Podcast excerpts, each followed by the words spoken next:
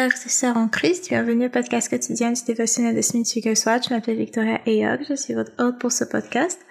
Merci énormément de, de prendre votre temps en ce moment pour écouter. Et sans plus tarder, nous allons commencer par la prière. Père éternel, Dieu Tout-Puissant, notre Seigneur, notre Dieu, notre Roi, Seigneur, que ta parole nous transforme à cet instant pendant que nous l'écoutons. Nous l'acceptons comme étant la vérité, Seigneur, qu'elle nous transforme. Au nom de Jésus-Christ, ton Fils. Que cette parole libère des personnes et les aide à marcher dans tes voies. Au nom de Jésus-Christ, ton Fils, nous te prions. Amen.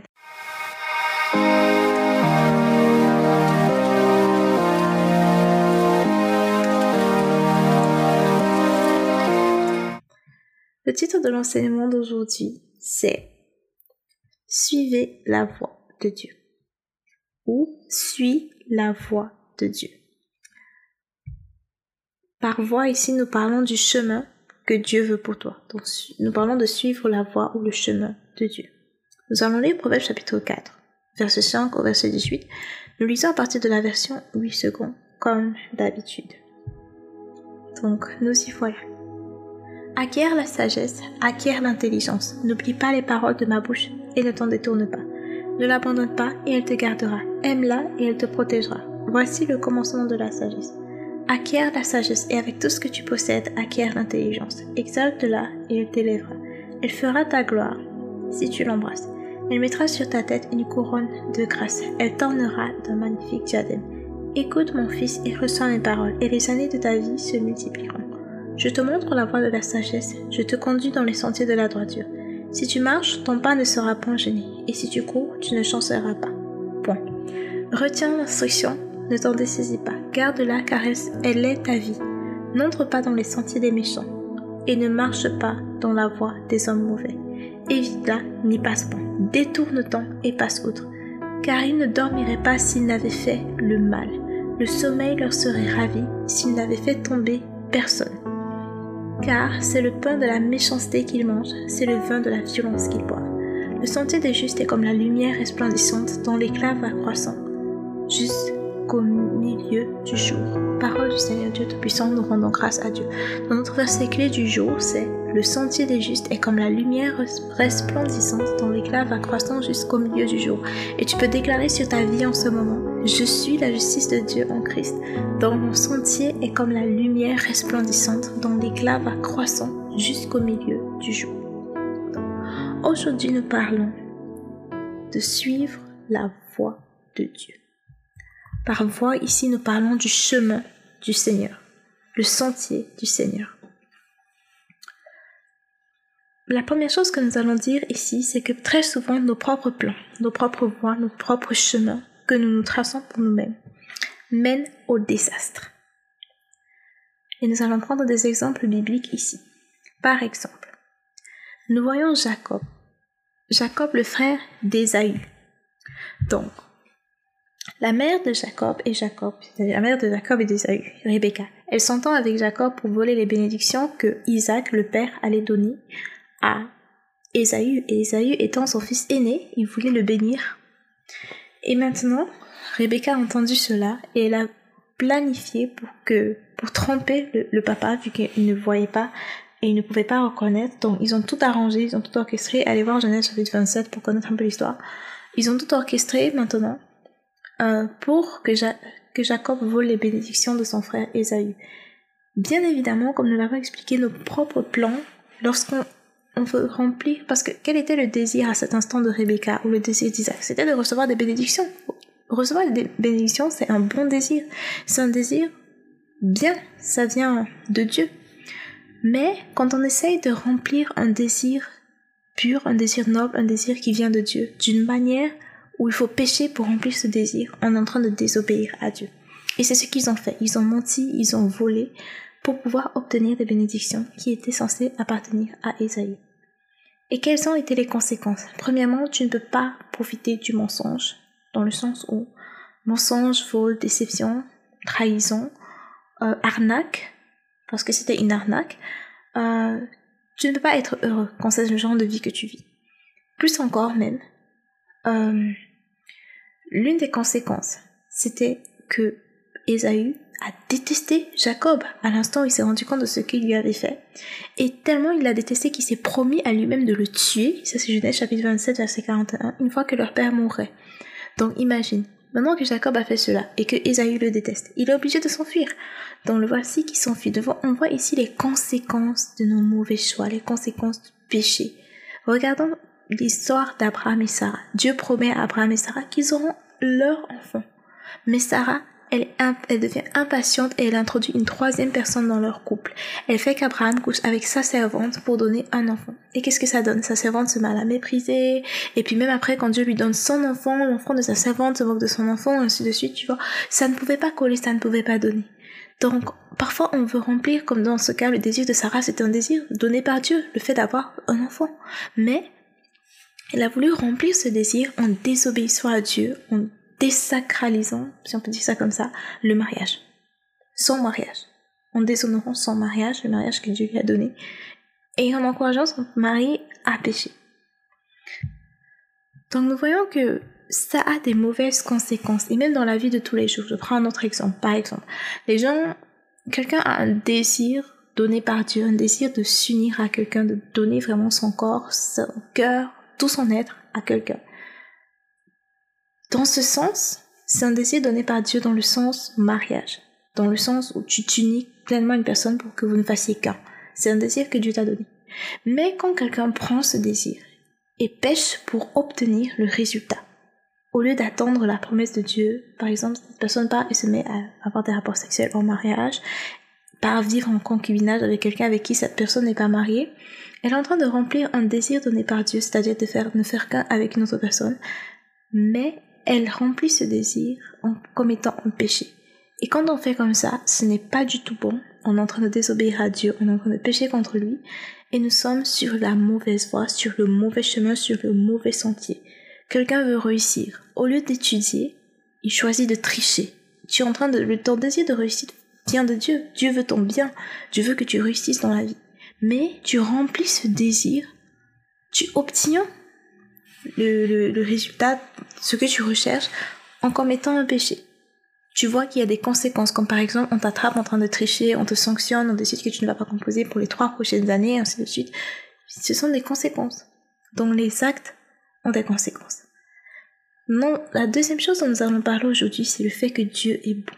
Et tellement il est bon qu'il ne laisse pas ses plans de grâce être frustrés, être détruits par nos actes de la chair. Regardons ici Jacob. Dieu, après que Jacob se soit enfui, euh, fait des révélations à Jacob. Dieu lui parle en songe. Dieu, euh, Dieu se révèle à lui. Dieu lui dit qu'il sera avec lui, qu'il va le garder partout où il ira, qu'il va le ramener à la terre d'où il vient et qu'il ne va pas le laisser. Ça c'est après que Jacob se soit enfui. Et donc voici un Jacob qui a désobéi à Dieu, un Jacob qui a trompé, qui a arnaqué, qui a volé, un Jacob qui est en fuite. Mais Dieu vient vers lui. Dieu vient vers lui. Ce n'est pas par hasard que la parole de Dieu dit que c'est la bonté de Dieu qui nous amène à la repentance. Regardez Adam et Ève. Adam et Ève, ils mangent le fruit défendu, ils partent se cacher. Dieu vient vers eux. Dieu sait clairement ce qu'il a fait, mais il vient vers eux. Et c'est comme ça que le Seigneur fait avec nous. En commet un péché. Regardez l'histoire de David. Il a volé la femme de quelqu'un. Il a tué le mari. Il a récupéré la femme qu'il avait mise enceinte. Euh, et voilà que Dieu envoie un prophète pour parler à David, pour lui faire réaliser son erreur. Parce qu'il semble qu'il a fallu beaucoup de temps, mais David n'avait toujours pas pris conscience, en tout cas confessé le mal qu'il avait fait. Dieu va vers David en envoyant un prophète vers lui. Et c'est tellement comme ça que notre Dieu est. Il est bon, tellement bon que même si c'est nous qui avons tort, il envoie des gens vers nous. Il envoie des gens nous prêcher l'évangile. Lorsqu'on est en train de commettre un péché, par exemple, le Saint-Esprit nous parle. On refuse d'entendre, on continue. Le Seigneur envoie des gens. Le Seigneur fait, quelqu'un t'envoie un message qui parle peut-être de l'enfer, du fait qu'il faut se repentir de nos péchés. C'est Dieu qui est bon et c'est sa bonté qui fait que quelqu'un t'envoie ça pour t'amener à la repentance. Ou bien tu tombes sur une vidéo dans tes suggestions YouTube, tu tombes sur une vidéo qui parle euh, du péché spécifique dans lequel tu es en train de vivre, qui parle de, de, de, de de, la repentance, qui parle de changer d'attitude, ainsi de suite. C'est la bonté de Dieu. Ou bien quelqu'un vient vers toi, il te parle, il te prêche l'évangile, il te parle de Jésus et tout. C'est la bonté de Dieu qui t'amène à la repentance. Dieu voit ta situation, il voit ton péché, mais tellement il est bon, tellement il ne veut pas. Parce que la conséquence finale, supposons que tu meurs dans ce péché, c'est que tu ailles en enfer, par exemple, n'est-ce pas? Que tu ailles en enfer. Je ne dis même pas par exemple. Si tu meurs dans la pratique du péché, parce que la Bible donne une liste claire, ceux qui pratiquent ces choses euh, n'hériteront pas du royaume de Dieu. Si tu meurs en pratiquant ces choses, forcément la conséquence c'est que tu pars en enfer, aussi simple que ça. Mais Dieu est tellement bon qu'il envoie des gens vers toi. Il vient te parler, parfois en rêve même, parfois personnellement, en rêve, parfois il envoie des gens, parfois il, il fait même un cocktail de tout ça. Le même jour, tu as une personne qui vient vers toi, une autre qui vient pour prier pour toi, d'autres personnes qui t'envoient des messages bibliques, des personnes qui viennent ainsi de suite, des vidéos, des suggestions de vidéos. Tout un tas de choses, des songes sur le Seigneur. Une autre personne m'a même parlé d'une fois où il avait fait un cauchemar où le Seigneur lui montrait qu'il était en train d'aller en enfer et c'est ça qui, lui a fait réaliser qu'il était sur la mauvaise voie il s'est répandu et il s'est remis à marcher droit, c'était un chrétien, mais son cœur n'était pas sincère envers le Seigneur. Le Seigneur lui a montré à travers des rêves que toi, là où tu es en train d'aller, tu es en train d'aller en enfer. Donc ainsi de suite, Dieu, il vient vers nous pour nous, pour nous amener à la repentance. Et ici, dans le dévotionnel de Smith Wigglesworth, il dit qu'il est persuadé que cette soirée-là a vraiment été une soirée de repentance pour Jacob, quand il a réalisé la gloire de Dieu, comparée à son péché, à sa, sa nature de péché. Et qu'est-ce que Jacob fait à la fin de toute cette expérience? Il dit, il déclare que si effectivement le Seigneur fait comme il a dit, si le Seigneur le garde, si le Seigneur est avec lui, si le Seigneur le ramène sain et sauf et tout, que c'est voici le Dieu qu'il va servir. Il va servir ce Dieu-ci, ce Dieu-ci. Donc, une fois que tu t'es repenti, c'est-à-dire que tu as changé d'attitude, tu as changé de façon de penser, tu décides que maintenant tu vas servir Dieu, tu vas maintenant marcher selon les voies de Dieu. Ça peut être que tu étais un non-chrétien, tu marchais dans le péché. Maintenant tu t'es repenti, tu décides de marcher dans les voies du Seigneur. Ou ça peut être que tu étais un chrétien déjà, mais euh, entre-temps tu es tu t'es retrouvé sur le mauvais sentier. Tu t'es retrouvé à commettre un péché, un peu comme David qui marchait vraiment avec le Seigneur, mais il s'est retrouvé à faire un mauvais choix. Et son mauvais choix a mené à d'autres mauvais choix, une série de mauvais choix. Donc, mais à partir du moment où Dieu te révèle ta faute, à partir du moment où Dieu t'ouvre les yeux, tu te réponds et tu reviens sur le droit chemin. Ce qui nous amène à la prochaine chose dont nous avons parlé, les épreuves et les tentations les épreuves et les tentations. À partir du moment où tu auras décidé que cette fois-ci tu vas servir Dieu, cette fois-ci tu vas obéir à Dieu, cette fois-ci tu vas marcher dans le Seigneur, ne pense pas que tout sera forcément rose, tout sera forcément facile. Parce que le diable, bien évidemment, il ne veut pas que tu marches dans le Seigneur, il ne veut pas que tu marches dans l'obéissance. Donc il va envoyer des épreuves, il va envoyer des, tentations, soit pour te faire retomber dans le péché ou pour X ou Y cette chose. Nous voyons aussi euh, que Jacob a eu beaucoup d'épreuves beaucoup, beaucoup, beaucoup d'épreuves. Déjà, quand il s'enfuit, il part vivre maintenant chez son oncle Laban et, son, et il, aime une femme là-bas, il veut épouser cette femme. Mais qu'est-ce que son oncle fait? Euh, Son oncle le laisse travailler pendant sept ans pour épouser une femme en particulier. Et son oncle, à la fin, interchange et lui fait épouser sa sœur. Donc finalement, euh, au matin, le matin, quand il se réveille, il voit que la femme qui est à ses côtés, ce n'est pas la femme pour qui il a travaillé. Mais c'est une autre femme. Ça fait mal. Ça fait mal parce que d'un, ce n'est pas la femme que je voulais. Deux, ce n'est pas la femme que j'aime. Et trois, moi je moi si j'étais à sa place, le mec à ce moment, je me dirais, mais comment est-ce que celle que j'aime va me voir Après avoir su que j'ai passé la nuit avec sa sœur? Donc imaginez un peu tout ça. Mais comment je regarde l'histoire de Jacob, quand je regarde ça, je vois la loi on récolte ce que l'on sème. Parce que c'est une, loi que Dieu a établie. Ce n'est pas que Dieu est en train de punir Jacob. Mais Dieu a établi cette loi depuis longtemps qu'on récolte ce que l'on sème. C'est comme tu plantes une graine, c'est censé pousser. Euh, tu, tu donnes beaucoup. Si tu donnes généreusement, tu vas aussi recevoir généreusement. C'est pareil avec l'argent et ce genre de choses. Et c'est la même chose. Il a semé quelque chose qu'il était en train de récolter. Et qu'est-ce qu'il a semé? L'arnaque, la tromperie, Qu'est-ce qu'il avait fait? Il est venu prendre la place. Il est venu prendre la place d'Ésaü. Il a trompé son frère, il a, son père, pardon, il a fait croire à son père qu'il était Ésaü pour récupérer les bénédictions. Comme Laban est venu l'a tromper, lui a fait croire qu'il avait devant lui Rachel, alors que finalement c'est Léa qu'il se retrouve en train d'épouser. Donc, le piégeur se retrouve piégé, pour ainsi dire. Le trompeur se retrouve trompé. Ça fait mal. quand, on, quand tu goûtes à une dose de ton propre poison, pour ainsi dire, ça fait mal. Mais c'était, moi je vois ça pas comme une punition de Dieu, mais comme une conséquence légitime de son péché. Parce que la parole de Dieu dit qu'on récolte ce que l'on sème. On récolte ce que l'on sème. Tu ne peux pas s'aimer la haine et la zizanie et récolter autre chose que la haine et la zizanie. Jésus lui-même, il a dit que si tu, si c'est par l'épée que, que celui qui vit par l'épée meurt par l'épée, si je me souviens bien de la phrase. En tout cas, je paraphrase en gros, je paraphrase ce que j'ai déjà dit, mais en gros, il essayait de dire que si tu vis par l'épée, c'est par l'épée aussi que tu vas mourir. Donc, pour dire qu'on récolte vraiment ce que l'on sème. Ça, c'est, c'est pas que Dieu nous punit, mais c'est une loi qu'il a déjà établie et Dieu ne choisit pas qui, sur, qui, euh, il ne choisit pas genre, toi, la loi va marcher sur toi, euh, toi, la loi ne va pas marcher. C'est déjà une loi qu'il a établie, la loi est déjà en place. Mais, mais, continuons avec la suite de ce que nous avons à dire ici. Maintenant, nous allons toujours parler de, nous revenons sur le sujet de la repentance. Nous avons dit que c'est la bonté de Dieu qui nous amène à la repentance. Nous avons vu que Jacob s'est repenti. Après que le père de sa femme l'ait arnaqué, Jacob n'a pas essayé d'arnaquer en retour. Nous savons que c'est quelqu'un qui qui avait un passé d'arnaque. Mais Jacob était déjà quelqu'un qui marchait avec le Seigneur. Il avait, il s'était repenti, il avait changé de façon de vivre, il s'était repenti, il marchait dans l'obéissance. Donc qu'est-ce qu'il fait? Il accepte de travailler sept autres années pour obtenir la femme qu'il voulait. Et après, son oncle continuait de chercher à lui mettre des bâtons dans les roues, l'arnaquer, tout faire pour qu'il n'ait pas, qu'il travaille mais qu'il ne gagne rien. Donc il a travaillé pendant des années, mais l'objectif de son oncle c'était qu'il ne s'enrichisse pas. Mais Jacob a mis sa confiance en Dieu au lieu d'arnaquer au lieu de voler, au lieu de tromper, cette fois-ci, Jacob met sa confiance en Dieu et Dieu miraculeusement, je peux dire, crée un troupeau pour Jacob. En tout cas, si tu parles l'histoire, tu vois que l'histoire derrière ce troupeau, ce n'est pas quelque chose de logique, c'est quelque chose de surnaturel que le Seigneur a fait.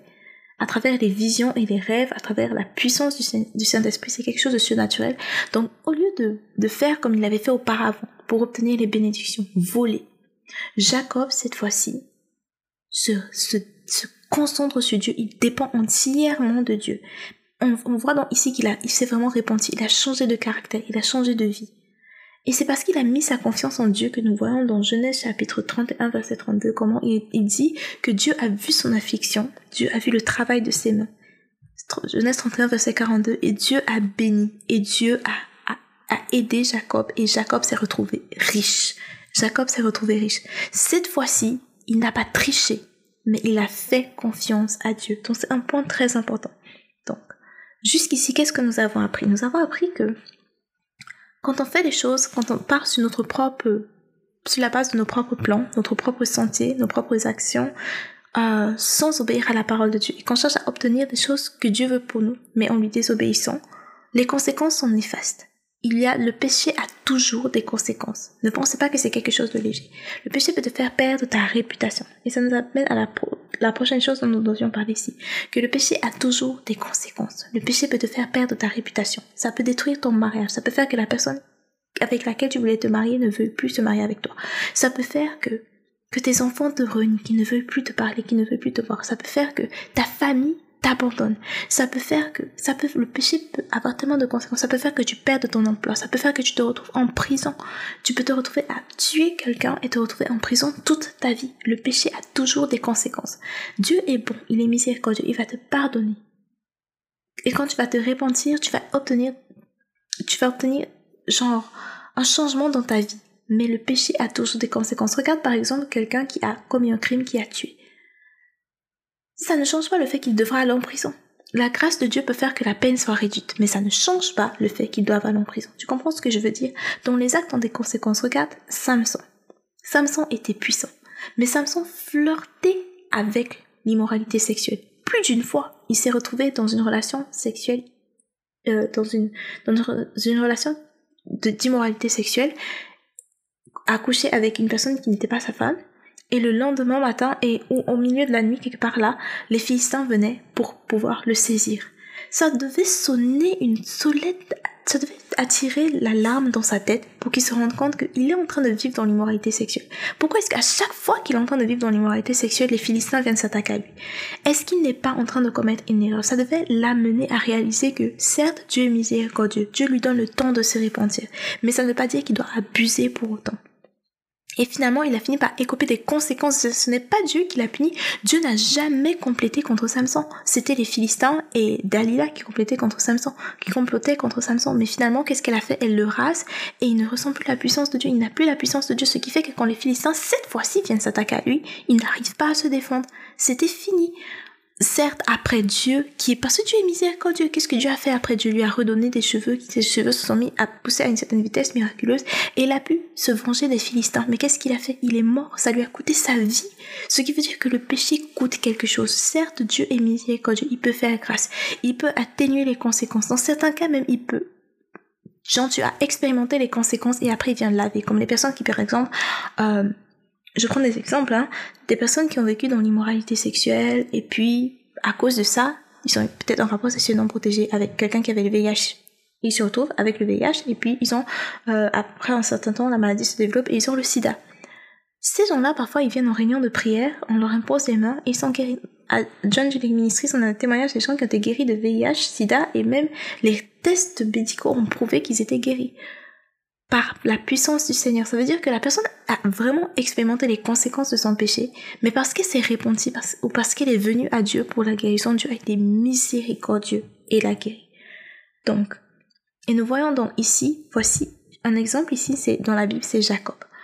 Voici que Jacob a été béni par Dieu, Jacob est prospère, maintenant Jacob veut rentrer dans son village natal ou sa ville natale ou son pays natal, il veut rentrer.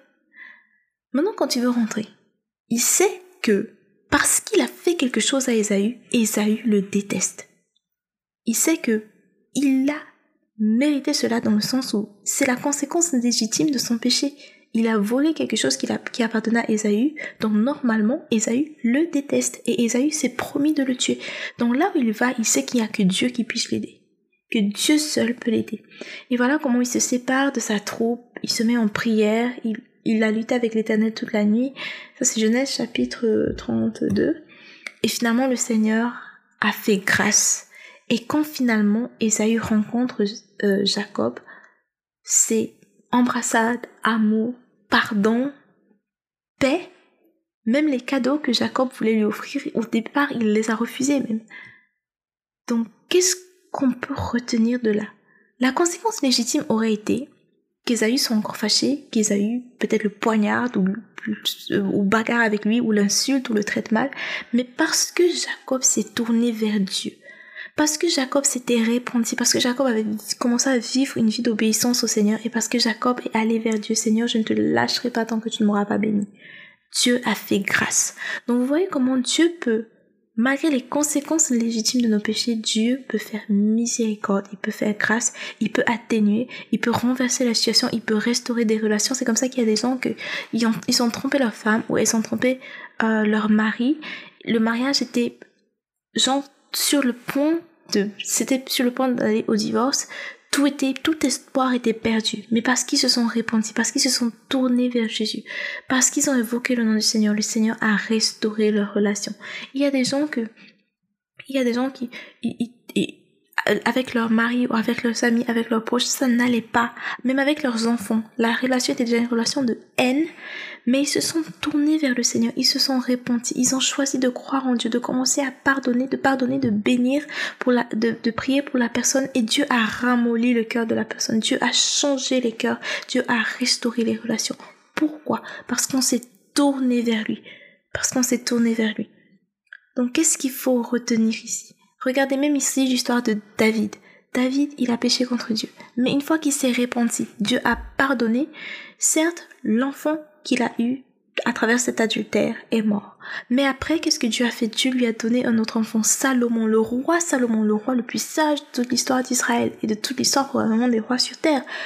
Oui, de toute l'histoire des rois sur terre. Et donc Dieu a, Dieu a été bon. Et Dieu reste bon. Pour dire que si tu, as réalisé que tu as péché, tourne-toi maintenant vers le Seigneur. Regarde l'histoire de Rahab.